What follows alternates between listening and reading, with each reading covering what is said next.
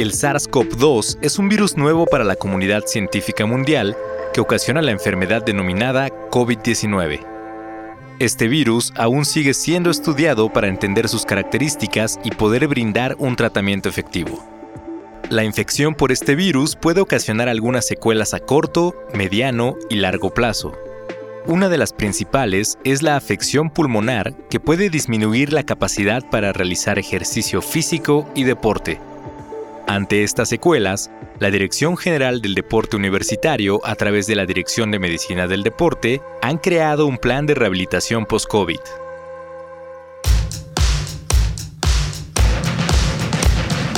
La Dirección General del Deporte Universitario presenta Podcast Deporte UNAM. En este episodio, Rehabilitación post-COVID.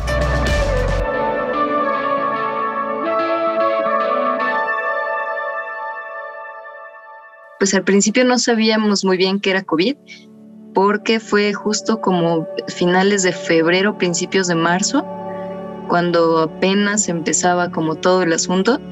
Y mi papá por trabajo pues tenía que ir mucho, mucho, mucho al aeropuerto. Entonces él fue en realidad el que empezó a sentirse mal. Dos estudiantes deportistas nos cuentan su experiencia al padecer la enfermedad COVID-19. Soy Ana Cristina Contreras Barocio, eh, actualmente estoy haciendo la especialidad de medicina del deporte y juego fútbol, soccer en el equipo representativo de la UNAM. Eh, empezó, parecía como una gripa, yo pensé que podría ser influenza, por ejemplo, eh, y bueno, él estuvo pues en cuarentenado en casa porque por trabajo pues todo el mundo se cuidó mucho, ¿no? Entonces, pues primero fue seguir como indicaciones que ahora son como muy comunes, pero bueno, mi mamá quizá exageró un poco ahí pues los cuidados y demás. Y a mí me tocaba entrar a cuidarlo porque yo soy médico. Entonces como que me aventaron a mí al ruedo.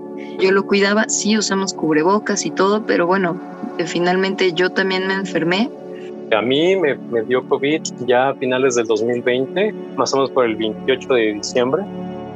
Soy Miguel Ángel Álvarez García, estudio en la Facultad de Ingeniería ahí en CEU, estudio sistemas biomédicos estoy en el equipo representativo de físico-constructivismo y fitness de la UNAM. Empecé nada más con un poco de gripa, un poco de flojera. Dejé de, entrenar un día porque me sentía con pesadez. Eh, a la noche de ese mismo día me, me empezó a dar un poco de reacción febril y sobre todo un poco de dolor de cabeza. Hablamos con el doctor de la familia y nos mandó a, a, hacer la prueba de COVID y bueno, efectivamente resultó positiva. Y pues ya no era solo gripa, ¿no? Este, muchísimo dolor de cuerpo, pero mucho, mucho dolor de cuerpo, de espalda, de músculos de las piernas, de las articulaciones de las manos, eh, mucha fiebre. Tuve fiebre yo creo que como cuatro o cinco días, pero era fiebre muy fuerte que no sería eh, con los medicamentos como más comunes. Y bueno, tenía que meterme a bañar para que se bajara un ratito, tomarme los medicamentos y a las pocas horas otra vez entonces fue algo como muy, muy cansado, sobre todo estaba súper fatigada, no me daba hambre, eh, no tengo muy bien el olfato todavía.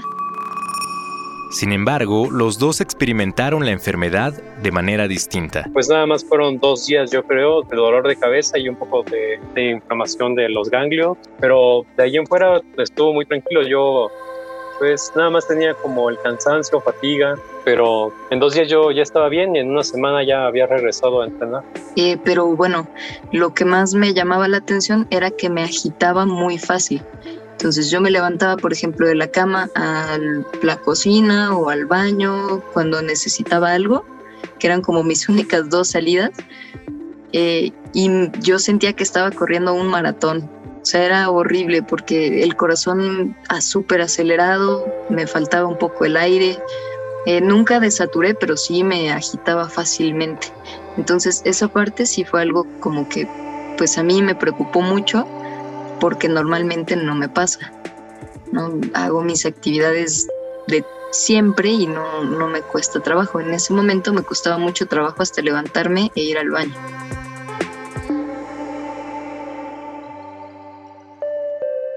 María Cristina Rodríguez Gutiérrez, soy médico especialista en medicina de la actividad física y deportiva por parte de la UNAM y actualmente soy directora de medicina del deporte dependiendo de la Dirección General del Deporte Universitario. La doctora Cristina Rodríguez nos platica qué secuelas se han observado después de la enfermedad. ¿Qué hemos observado hasta ahora? Y bueno, y esto es porque en la medicina no podemos hablar por hablar, necesitamos evidencia científica. Fibrosis pulmonar, que es una de las principales secuelas que deja este virus. Al parecer también ataca al corazón, al miocardio, al músculo del corazón y algunas secuelas que pueden ser a nivel del gusto, del olfato. Algunas personas a lo mejor eh, en etapas tempranas se les cae el cabello, pérdida de peso importante, pérdida de fuerza muscular, de porcentaje muscular. Yo creo que por ahora son las que más se han observado. Yo soy el doctor Luis Alberto Camas Trujillo, soy residente de tercer año en la especialidad de Medicina de la Actividad Física y Deportiva en la Dirección de Medicina del Deporte ahí en la UNAM. El doctor Luis Camas nos cuenta las ventajas que tienen las personas que realizan actividad física constantemente, incluyendo a los estudiantes deportistas. Por principio de cuentas, ellos tienen una capacidad aeróbica debido a que son personas jóvenes, son personas que realizan ejercicio de manera rutinaria, tienen una capacidad aeróbica mayor que el espectro clínico que conduce a enfermedad severa. Entonces, en ellos tratamos más enfermedad leve y por supuesto secuelas leves. El doctor Camas explica cómo realizaron la guía de rehabilitación post-COVID. Hay que tener presente que la enfermedad por COVID es relativamente nueva. Tenemos apenas poco más de un año conviviendo con ella, entonces no existían demasiados documentos apegados a la ciencia que nos hablaran acerca de las rehabilitaciones cardiopulmonares en este tipo de patologías. Sin embargo, todos los documentos de manera internacional se han basado en guías de rehabilitación tanto cardíaca como pulmonar en patologías que dejan más o menos las mismas secuelas que lo es el COVID. Entonces, nos hemos basado en esas guías para ir escribiendo poquito a poquito guías nuevas sobre rehabilitación cardiopulmonar en patología por COVID. Entonces, sí, todos los pacientes que hemos tratado han sido bajo esta guía y claro, esta guía se basa pues en otras que se han escrito en otros países donde de manera uniforme podemos constatar que el ejercicio físico es la piedra angular de la rehabilitación en pues la mayor parte del mundo, desde un 75 hasta un 100% de las guías internacionales nos hablan acerca del el ejercicio físico como medio terapéutico de rehabilitación en estos pacientes. Entonces, por supuesto, los que tratamos en la UNAM tratamos de apegarnos a la guía que nosotros mismos redactamos y que, bueno, está basada, como le comento, en otros estudios. Ana nos sigue contando cómo fue para ella volver a moverse después de su convalecencia. Fue algo largo, entonces los primeros días era empezar a caminar. Y primero en la casa, ¿no? Empezar a caminar a la sala, al comedor, de regreso a mi cuarto, pero me cansaba mucho. Entonces, pues era como caminar un ratito y luego ir a dormir. ¿Y cómo fuiste evaluada? Fue justo como en el manual, porque creo que como no desaturé, por ejemplo, eh, no necesité oxígeno ni nada y mi electrocardiograma fue normal, pues me fueron llevando como un caso leve. Digo, es leve porque no necesité estar en el hospital afortunadamente ni nada así. Sí, me sentía muy mal, pero pues en casa, ¿no? El doctor Camas nos cuenta que hay distintos tipos de pacientes hay que primero evaluar a nuestro paciente. No es lo mismo agarrar a un paciente que no tiene ninguna secuela a un paciente que estuvo hospitalizado. Entonces necesitamos una evaluación clínica primero. Algunas pruebas hacia el corazón, algunas pruebas hacia los pulmones, el estado físico en el que se encuentra nuestro paciente y por supuesto si cuenta o no con comorbilidades, ya sean enfermedades metabólicas o de algún otro tipo. No es lo mismo un paciente sano a un paciente que tiene diabetes, hipertensión, que ha sido operado, etcétera, etcétera, ¿no? Entonces, lo primero que tenemos que hacer es evaluar el tipo de paciente que tenemos y sobre eso nosotros empezar a trabajar para prescribirle el ejercicio de manera adecuada. Me gustó mucho como que fuera paulatino, que además me fuera dando confianza, ¿no? de decir, bueno, ya pude correr más o ya pude salir a dominar el balón o ya pude correr un rato con mi perro y ya no me sentí tan fatigada. Entonces eso sí me, me gustó mucho. Recordar siempre que el ejercicio funciona como un medicamento y como tal tiene que ser dosificado. Si no tienen restricción pulmonar, es mucho más fácil entonces empezar a trabajar. condición aeróbica, por ejemplo, salir a caminar. Si ya caminan fácilmente, pues entonces trotar, este, aumentar la, más que nada el tiempo, después la velocidad, empezar a hacer trabajo de fuerza. Puede empezar con polainas, con mancuernas, con ligas, con pelotas, con lo que tenga disponible. Entonces sí empezar a trabajar la fuerza. Siempre es muy importante el aspecto aeróbico, pero también el aspecto de fuerza. Es básicamente eso, tratar de que el corazón como, como máquina de bombeo sea más eficiente en su distribución sanguínea.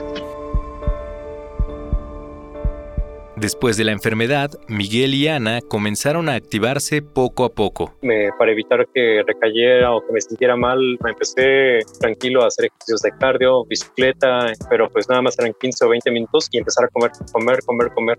Obviamente nada más cosas que me nutrieran. Entre la comida, el ejercicio cardio y el reposo, pues en más o menos tres semanas ya no tenía ni una secuela y mi oxigenación había subido casi el 99-100%. Después de eso, ya conforme iba tolerando más actividades, fue, por ejemplo, empezar a trotar un poquito, unos poquitos minutos al día y yo sentía que había sido, no sé, dos, tres horas. Después se agregaron también algunos ejercicios con ligas, por ejemplo, como para ir trabajando un poquito de fuerza. Pues eso fue como, como lo primerito, como ir poco a poco hasta que pude empezar a correr un poco más. Y después de eso, pues ya como empezar a entrenar un poquito más en forma, más fuerza, resistencia, seguir con el trabajo como de correr más. Yo creo que recuperar la forma que tenía antes de COVID me llevó como tres meses tal vez. En la Dirección de Medicina del Deporte tenemos la fortuna de que la mayoría de nuestros pacientes son deportistas, o sea, tienen algún antecedente deportivo y por lo tanto no empezamos desde cero la mayoría de la población no realiza ejercicio y nos toca ver pacientes que nunca en su vida han realizado ejercicio, ¿no? Entonces es como una moneda de dos caras. Tenemos al paciente que, con el que tenemos todo a favor y el paciente con el que hay que educarlo desde cero, explicarle para empezar por qué tiene que hacer ejercicio en su rehabilitación y posteriormente enseñarle todo, desde la técnica, la dosificación, las sensaciones de fatiga que tiene en ambos tipos de ejercicio, ya sea el, el aeróbico o el de fuerza. La doctora Rodríguez nos nos dice que entre mejor condición física se tenga, el impacto de la enfermedad es menor. Y por ende también la recuperación. Hay algo que se llama memoria muscular.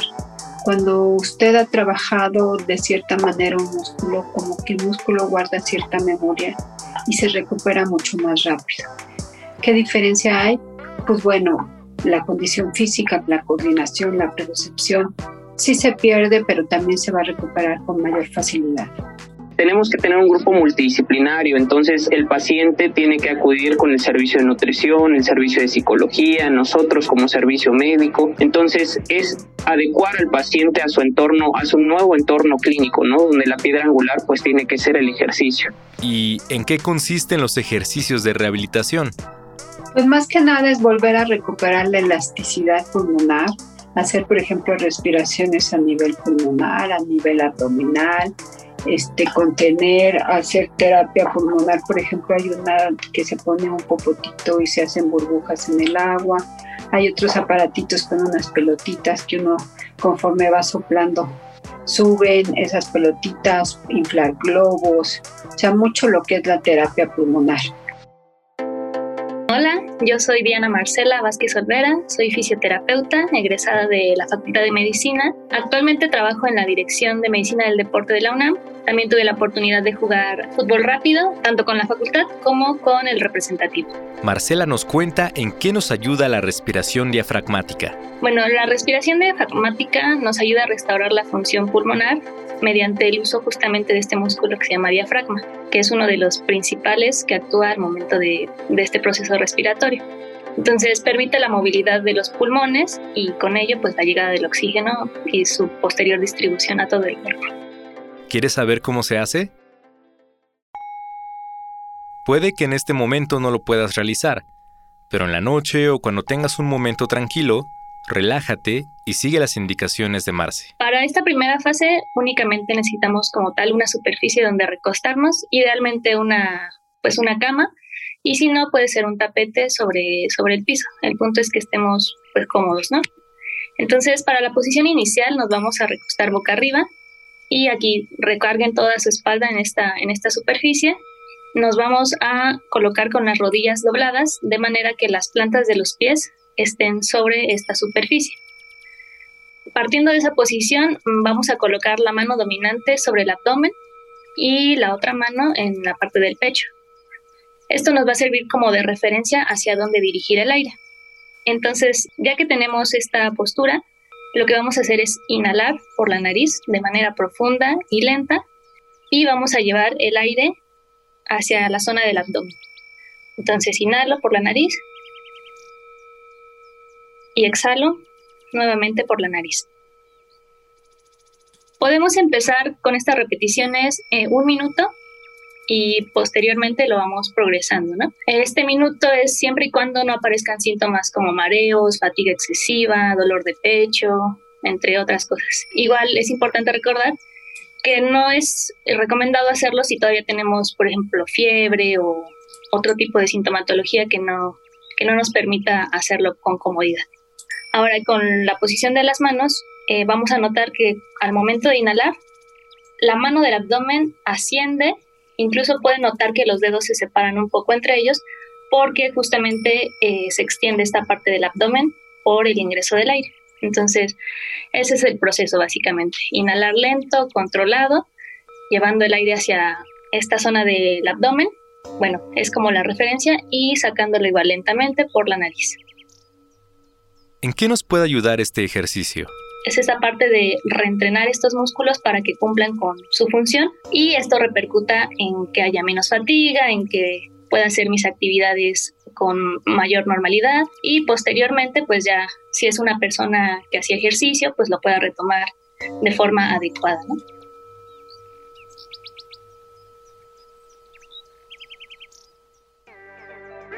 Ana nos cuenta cómo se ha sentido después de su recuperación. Estoy pues muy contenta porque puedo hacer un entrenamiento. Ahorita pues están como siendo muy tranquilos porque vamos regresando poco a poco y todo, pero si hago trabajo en casa un poquito más, más fuerte, como trabajo físico, me siento muy bien. Entonces sí, pues yo feliz de, de ya poder hacer más cosas. Entonces pues me siento afortunada principalmente porque pues mi papá está bien, yo dentro de todo pues ahí también poco a poco recuperando la forma y, pudiendo entrenar y todo. Entonces, pues me siento afortunada, eso sí. Me emociona mucho que, no, ya no me siento mal y ya puedo correr y ya puedo saltar y ya puedo hacer un montón de cosas que, que pues no, o sea, la primera y segunda semana después de la enfermedad ni me hubiera imaginado estar corriendo así. ¿no? Entonces, pues me siento contenta. Miguel no solo se sintió mejor, hasta pudo competir en dos eventos nacionales de físico-constructivismo. Incluso después de que me dio la enfermedad, me mandaron la convocatoria para ir a participar a lo que fue el Mister México y al Señor México también, a ambos competencias este, nacionales. En la competencia estatal de Hidalgo quedé en primer lugar y fui campeón, campeón absoluto de junior, menores de 21 años.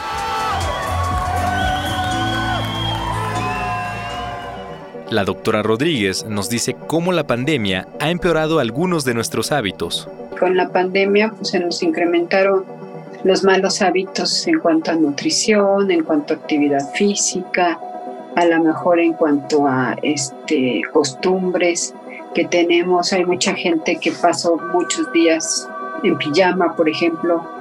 Dice, si no salgo ni para qué me baño ni para qué me visto, ¿no?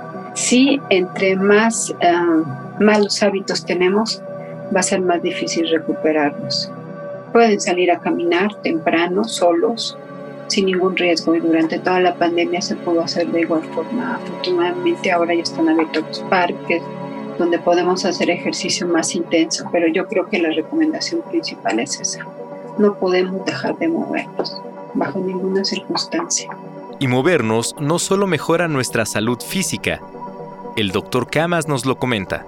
Desde el punto de vista médico, nosotros tenemos suficiente evidencia científica como para decir que el ejercicio mejora la salud mental en varios de los aspectos que nosotros eh, consideramos importantes, calidad de vida, eh, niveles de ansiedad, niveles de depresión, niveles de pensamientos suicidas, a lo mejor en, en pacientes que pudieran llegar a tener este tipo de intervenciones. Entonces, se ha equiparado al ejercicio con el efecto clínico que ejercen algunos fármacos que tienen que ver precisamente con los que prescriben los psiquiatras. Entonces, en nuestra percepción médica, nosotros estamos abordando al paciente con los beneficios del ejercicio también para la salud mental, sin dejar de lado que el paciente tiene que acudir con, con, especialistas en salud mental, ¿no? Incluso el ejercicio que hicimos con Marce nos puede ayudar a estar más relajados. Sí, exacto. De hecho, también es otro de los beneficios. O sea, no es únicamente para este, esta recuperación post-COVID, sino que también eh, beneficia en la calidad del sueño y también eh, se ha demostrado que tiene efectos benéficos sobre sentimientos de ansiedad o estrés, que es muy común que pues, personas que hayan tenido la, la infección o cualquier persona, de hecho, podría tener. El ejercicio ha demostrado su importancia y sobre todo su impacto en las enfermedades, en la mejoría de todas. La verdad es que no hay una enfermedad que yo tenga ahorita presente que empeore con la práctica del ejercicio. Al contrario, todas mejoran en alguno u otro aspecto. Entonces, no dejarlo de lado, siempre acercarse a un profesional para graduarlo. Eso es muy importante.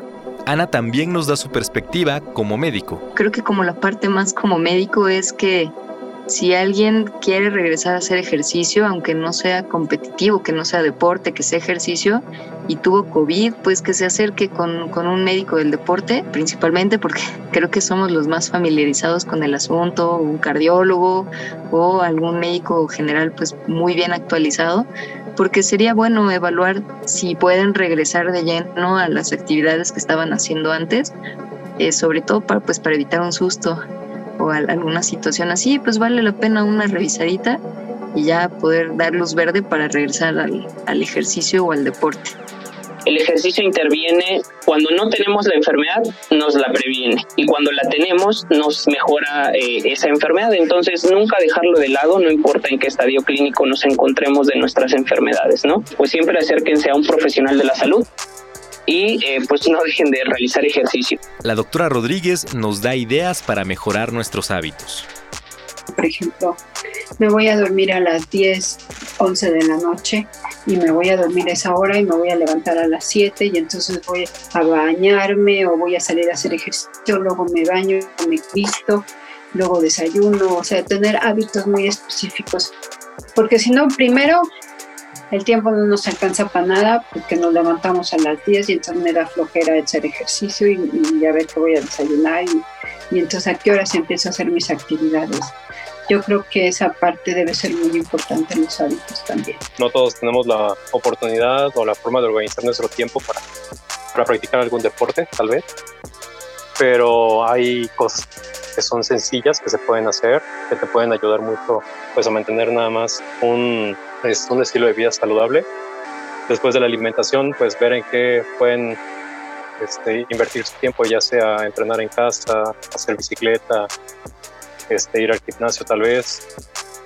Hay muchas opciones, muchos lugares donde pueden hacer actividad física, no, no, no a fuerza deben de dedicarse a algo, pero pues puede, pueden ir a, ciertos lugares y pues también encontrar la pasión, ¿no? Ahí intentando pues, actividades físicas. Pues también saber que, que si te acercas con las personas adecuadas puedes regresar a hacer las actividades que normalmente tenías. Te invitamos a consultar el plan de rehabilitación conformado por cápsulas audiovisuales en el Facebook de Deporte UNAM. Las puedes encontrar como Cápsulas Rehabilitación Post-COVID. Las entrevistas fueron realizadas por Jimena Pantoja y Neftalí Zamora. La producción y locución están a cargo de Neftalí Zamora. Nos escuchamos en el siguiente episodio del podcast de Deporte UNAM.